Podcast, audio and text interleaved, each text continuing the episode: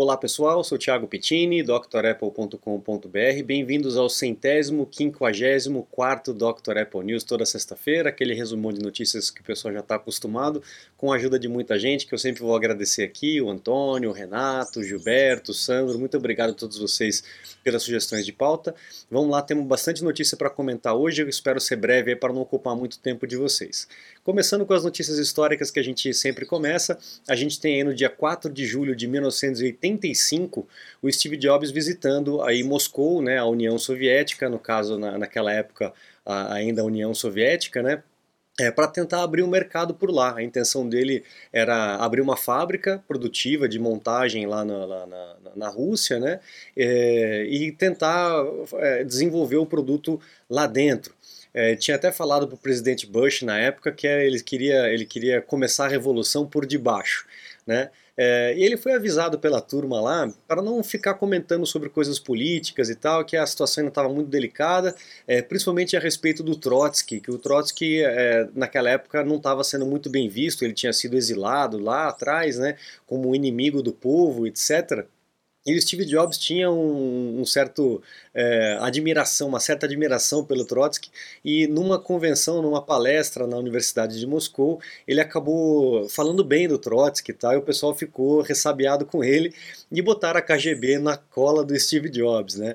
Ele comenta até que quando ele estava lá no, no hotel, é, várias pessoas apareceram dentro do, do quarto dele lá para consertar a televisão, sendo que ele nem tinha pedido para consertar a televisão, ele tinha certeza que aquilo ali era alguma manobra aí de espionagem da, da KGB para ficar no pé dele.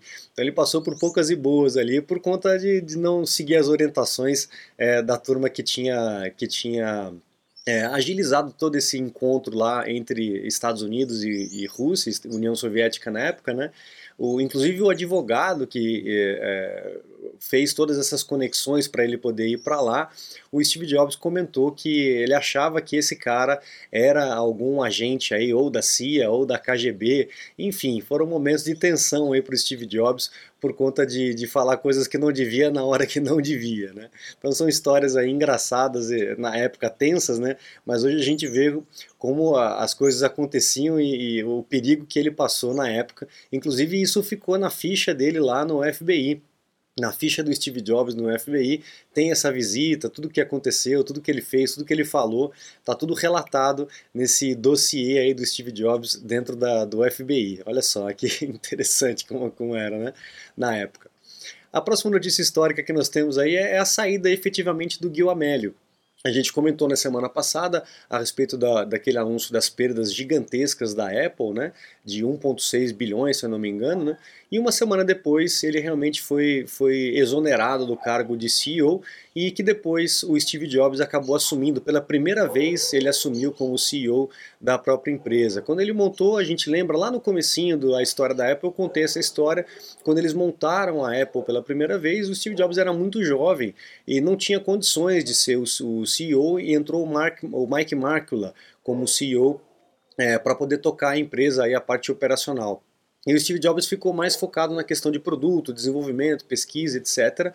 E agora, só em 97, ele teve a oportunidade de realmente ser o CEO da, da própria empresa, né? É, com a saída do Gil Amelio. Ele levou uma bolada, o Gil Amelio levou uma bolada, acho que foi 130, 130 mil ações, se eu não me engano, alguma coisa assim, um pouquinho mais de 130 mil é, ações da Apple. Imagina o que, que isso vale é, hoje, né? É, e aí logo depois que ele saiu, ele acabou montando uma empresa junto com o Wozniak, um, um terceiro sócio, para fazer a parte de venture, né? Venture capital, para poder investir em outras empresas e etc. Mas essa foi a, a passagem do Gil Amelio dentro da Apple, que acabou culminando aí na volta do Steve Jobs. Temos também aí no dia 3 de julho de 2001 a Apple finalmente enterrando né, o, uh, o, o Power Mac G4 Cube, essa máquina que eu acho espetacular, um design assim absurdo, uh, a máquina muito poderosa, porém não vingou, foi o primeiro fracasso aí do Steve Jobs uh, depois da volta dele né, para a Apple, na segunda, segunda vinda do Steve Jobs, foi o primeiro fracasso dele com relação a, a um equipamento. Muita gente tem essa máquina, mas as, as pessoas acabavam preferenciando o Power Mac G4 aquela torre. né? Mas essa máquina é realmente muito bonita, ela foi apelidada de torradeira e era uma ideia já antiga do Steve Jobs, né? Já há 10 anos atrás ele já tinha feito o Next Cube, ele tinha esse, eh, eh, essa tara por fazer um computador em formato de cubo, né? E ele conseguiu fazer algo assim, é, é, o fino da arte, né, com, essa, com esse equipamento. Olha só como é que ele era por cima. Ele não tinha fã, ele não tinha ventoinha, era algo que também o Steve Jobs nunca gostou por conta do barulho que isso fazia, e é, era por convecção que o ar quente saía nessa grelha superior aí, então a máquina era muito silenciosa e muito poderosa. E o CD ela era colocado por cima, né? A hora que ele ejetava ele saía que nem, que nem uma torrada, né? Por isso que o pessoal chamava de torradeira. Mas é uma máquina assim espetacular. O, o Cube e o iMac, é, o Abajur, né? Para mim são as duas máquinas mais icônicas que a Apple já fez em termos de design. É realmente muito, muito bonita. Uma máquina assim, a, a, tão à frente do tempo que a, o mercado não entendeu é, não comprou a ideia e acabou é, sendo enterrado aí nesse dia é, no dia 3 de julho de 2001. E logo na sequência a Apple estaria lançando aí o seu primeiro iPod. Então, depois de um fracasso é, fenomenal com o Cube, a Apple lança um produto que foi um sucesso mundial e que pavimentou todo o caminho aí para o iPhone, para o iPad, e essa mudança toda de civilização que nós tivemos com a introdução desses equipamentos. Então, é uma marca histórica aí para a evolução dos equipamentos e principalmente para a evolução da Apple. Nós temos também no dia 5 de julho de 2006, olha só, 2006, a Apple encerrando aí a produção do iMac. O iMac não é iMac, é i com e, né? O iMac era uma máquina de baixo custo, é, porém muito poderosa, mais poderosa inclusive do que o iMac da, da, da época, né?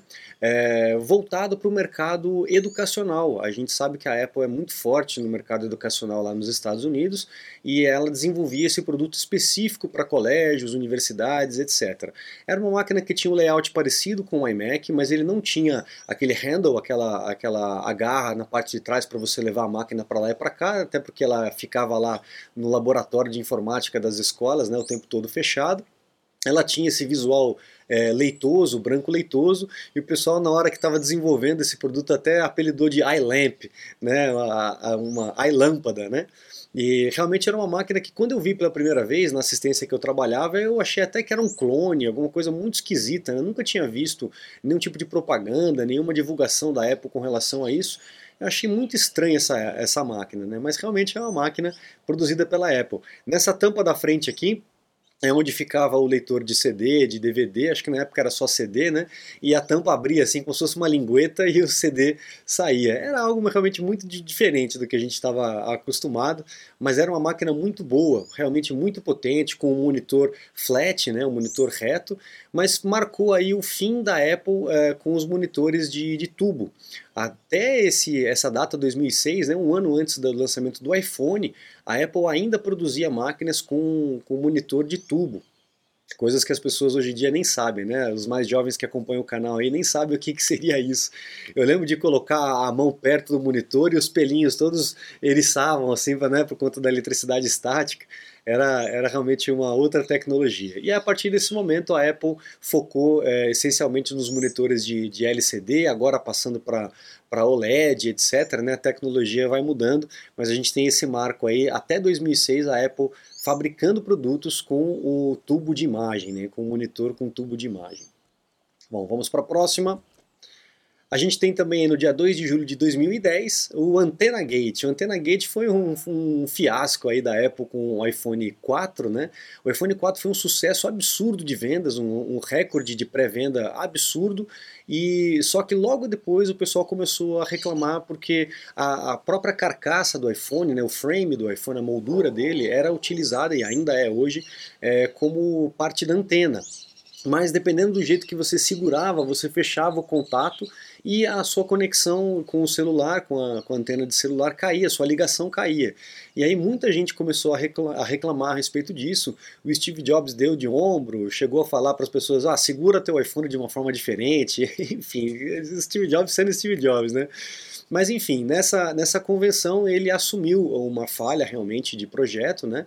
E ofereceu para as pessoas ah, algum tipo de reembolso e um bumpzinho, né? Uma, uma, uma capinha que só pegava na borda, não protegia nem na frente nem atrás, para justamente não dar o contato na antena. Mas isso aí eh, avança até hoje. A gente vê ainda ações da Apple, eh, contra a Apple, né, ações jurídicas contra a Apple até hoje a respeito desse, desse assunto do Antenna Gate. Né? Mas foi assim, deve ter sido difícil para o Steve Jobs subir no palco e realmente assumir essa falha, que foi uma falha realmente de projeto aí do, do produto. Né? Mesmo assim, o produto vendeu pra caramba, vendeu que nem água. Bom, agora vamos para uh, as notícias aí seculares. A gente tem uh, o Ming Chi Kuo, nosso oráculo mais certeiro aí de rumores da Apple, dizendo que a Apple vai diferenciar ainda mais os iPhones do modelo Pro do modelo convencional, modelo normal. E provavelmente a diferenciação também vem no processador. Então, possivelmente, o processador novo, o A16, só vem na linha Pro, não vem na linha do iPhone 14 normal. Eu acho interessante isso porque você diferencia mesmo os produtos, né? É, inclusive faz a marcação de preço também para poder valer a pena você comprar o Pro ou você comprar o iPhone normal, dependendo da sua necessidade e dependendo do seu bolso também. Então a gente vai ter algumas modificações grandes aí. É, antigamente não era tanto, né? Era mais a questão da tela, é, depois agora a questão da câmera, mas agora a gente vai ver uma diferenciação maior aí entre a linha Pro e a linha normal. Bom, a cadeia de suprimentos da Apple, né, o supply chain aí com, de, do, dos chips, né, que é tudo feito lá, uh, lá no, no Oriente, né, a TSMC está dizendo que vai ter que aumentar os preços aí drasticamente por conta dessa inflação mundial aí que está assolando o planeta todo por conta de muita coisa acontecendo ao mesmo tempo, né? É, e chegou aí também na cadeia de suprimentos da Apple, então pode ser que nós tenhamos um aumento de preço nos iPhones, nos iPhones, nos Macs e tudo mais por conta disso. Eu não sei até quando a Apple vai segurar os preços é, lá fora. E aumentando lá fora, aqui no Brasil, com certeza, bota um zero a mais, né? Passa a vírgula para a direita, bota um zero a mais e, e, é isso que vai ser aqui no Brasil. Então, é, preparem os bolsos, porque provavelmente vem aumento nos preços aí por conta disso tudo que está acontecendo.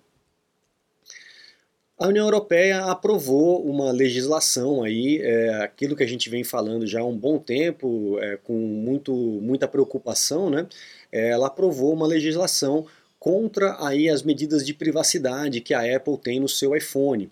Eles inventaram uma ideia aí de que essa proteção de privacidade que os, os equipamentos da Apple oferecem para os seus usuários acabam ah, atrapalhando o governo, o sistema jurídico, etc., para a busca de, de crimes que são cometidos, né? É, informações falsas, é, assédio, é, pornografia infantil, etc. Todas essas, essas coisas. Então eles dizem que essa proteção de dados acaba protegendo crimes. Né? Só que não tem muito jeito, né? Ou você protege tudo ou você não protege nada. Então é algo realmente muito preocupante o que a União Europeia está fazendo. Pode ser que force a Apple a, a, a abrir brechas no seu sistema né, e não só a Apple, mas o Google, o Meta, etc. Mas a gente sabe que entre os três, né, a Apple ainda é o mais seguro, mas vamos ver como é que vai funcionar essa legislação aí, se a Apple realmente vai concordar, se vai, é, enfim, modificar o teu sistema, abrir brechas no seu gatekeeper, na sua proteção aí de dados, e como que o mercado vai responder com relação a isso. Realmente muito, muito preocupante essa, esse avanço aí da, do, dos governos e do, dos legisladores com relação à parte de tecnologia e de privacidade de dados, porque a gente sabe que no fundo, no fundo eles não querem proteger não. Né? Eles querem saber as nossas informações, querem ter acesso às nossas informações para ter algum tipo de controle. Né? Então vamos ter cuidado com relação a isso. Bom, uma patente que apareceu aí com relação ao novo case do, do AirPods Max. Né? A Apple lançou o fone de ouvido né, que cobre a orelha toda e lançou um casezinho aí muito simpático que as pessoas acabaram apelidando de sutiã. Realmente ele parece um sutiã. É, foi alvo de muita, muita, muito meme, muita palhaçada na internet com relação a isso, e a Apple está produzindo aí pela patente, está produzindo um novo case que vai parecer uma bolsa. Então de sutiã vai para bolsa com um fechamento magnético, inclusive, e pode até ser que haja alguma alteração no design do AirPods Max. Então vamos aguardar para ver o que, que vai acontecer. Ah lá, aqui estão os desenhos aí da patente que foi dada entrada para registro da Apple. Então acho que a Apple vai querer fugir aí, mas não adianta, né? Você sai de um meme e entra no outro. Não tem condição, tem que levar na brincadeira, senão você fica doido. Apple Watch, a gente tem aí é, alguns rumores falando bastante do Apple Watch, é, estão dizendo agora aí que o modelo 8 vai ter um aumento de 5% no display, né? o display vai ser 5% maior.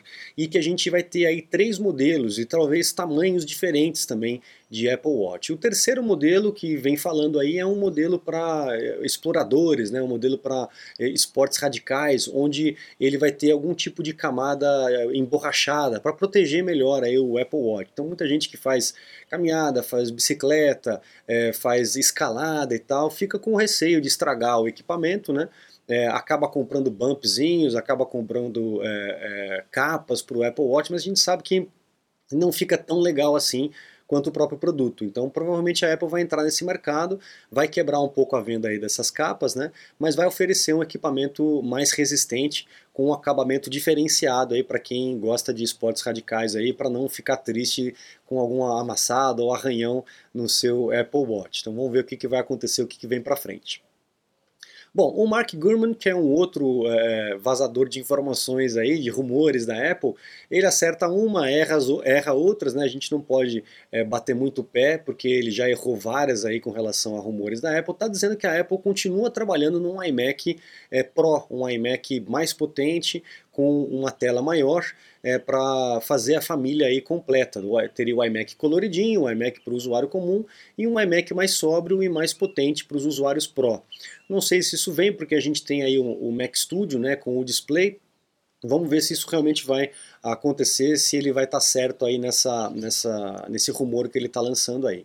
E um outro rumor do Mark Gurman é que o AirPods Pro é, 2 não teria aí o, o, aqueles sensores de saúde, de batimento cardíaco, de temperatura, que teria aí é, estaria sendo ventilado aí na internet com relação ao AirPods Pro. Então ele já deu para trás, já disse que não vai ter, disse que tinha, disse que agora está dizendo que não vai ter.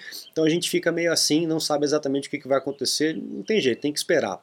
Tem muita gente que me pergunta, como é que vai ser, o que, que vai ser lançado e tal, a gente não tem certeza de nada, né? Uh, dentre os rumores todos, o Ming Chi Kuo é o mais certeiro nas suas previsões, né? Mas a gente sabe que é, na última hora tudo pode mudar. Você está desperdiçando seu iPhone, iPad, Mac? Ganhe tempo e produtividade com nossos cursos. Você vai aproveitar melhor seu Apple. Matricule-se em drapple.com.br. O governo dos Estados Unidos está planejando aí é, oferecer uma, uma medalha de honra, né? É, como é que é?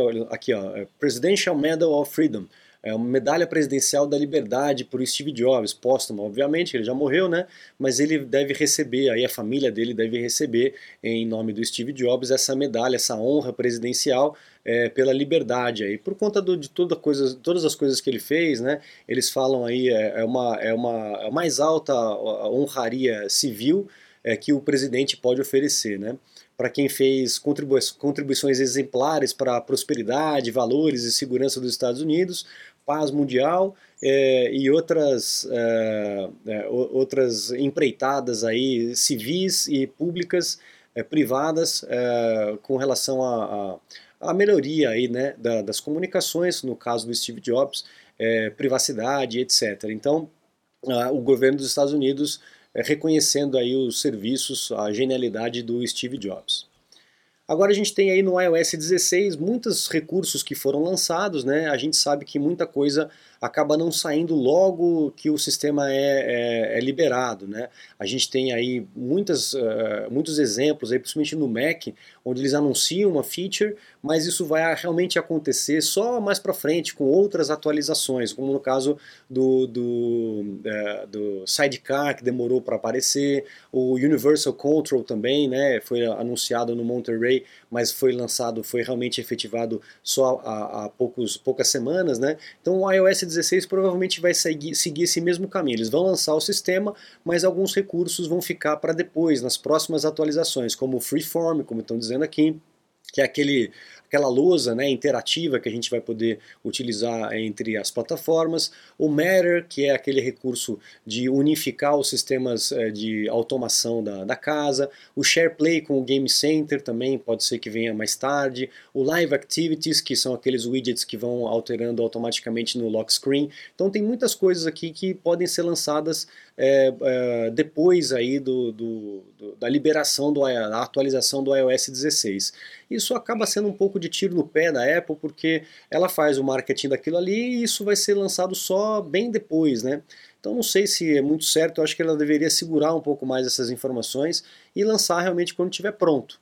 Mas, enfim, opinião minha, tem muita gente que fica ansioso para sair logo o novo sistema, mas por que quer os recursos, né? Então fica aí a, a, essa, esse pensamento aí com relação a essa estratégia da Apple.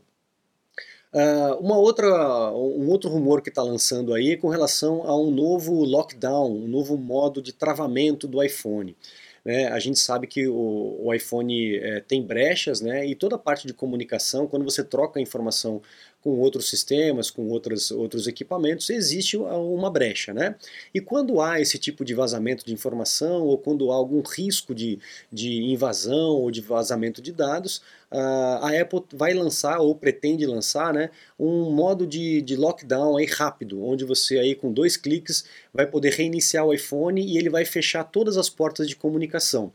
Então, por exemplo, você não vai conseguir mais mandar mensagem, você não vai conseguir ligar para FaceTime de pessoas que você nunca ligou antes, ele vai é, inibir o Java, que a gente sabe que o Java é, tem furos aí como se fosse um queijo suíço, o Java não é seguro, né, apesar de ser útil, mas ele não é seguro. Então, numa situação de desespero, numa situação em que você acha que teu iPhone é, tem algum tipo de risco, as suas informações estão arriscadas, você pode é, apertar esse modo de lockdown aí e ele rapidamente é, reiniciar o equipamento e, e, travar vários recursos aí de comunicação do equipamento. Você abre, mão, abre mão de uma coisa para ter outra, né? não tem muito jeito com relação à parte de tecnologia. Então é um recurso que talvez seja bem-vindo, dependendo de como vai ser é, aplicado, né? talvez seja bem-vindo aí para os usuários do iPhone. Uma nova regulamentação aí da União Europeia avançando novamente, mais um passinho, né? É, querendo que o WhatsApp ele receba é, notificações, receba comunicações de todos os outros comunicadores, o Telegram, o Theran, não sei como é que o pessoal fala isso aí, né? Mas a gente tem aí uma abertura é, de, de, comunicação. É óbvio que para o usuário é, que não está muito preocupado com a privacidade, isso é bom, porque você vai usar um programa só e vai poder se comunicar com todos os outros. Mas a gente sabe que na hora que a comunicação sai de uma empresa e vai para outra, é, você perde o controle, né? É o que o pessoal das outras empresas estão dizendo. Isso aí é perigoso porque a gente perde o controle da, da segurança. E a gente sabe que o WhatsApp não é tão seguro é, comparado com outros comunicadores. Então, mais um avanço que a União Europeia tem feito aí com relação a, a, dados e a gente sabe quais são as razões, né? De bonzinho não, não tem nada. Então vamos ficar atento com essas informações. Eu acho que essa é a última informação, é, essa é a última notícia que eu separei para vocês nessa semana. Eu agradeço a companhia de todos vocês nesse Dr. Apple News. Compartilhe o vídeo com seus amigos para que eles se mantenham atualizados também. E convido a todos a acessar o site drapple.com.br, conhecer os cursos completos que nós temos lá para vocês se matricularem. E também lá tem os meus contatos caso você precise de um suporte, uma consulta técnica online. Eu fico à disposição de vocês. Muito obrigado, um grande abraço e até a próxima. Tchau, tchau.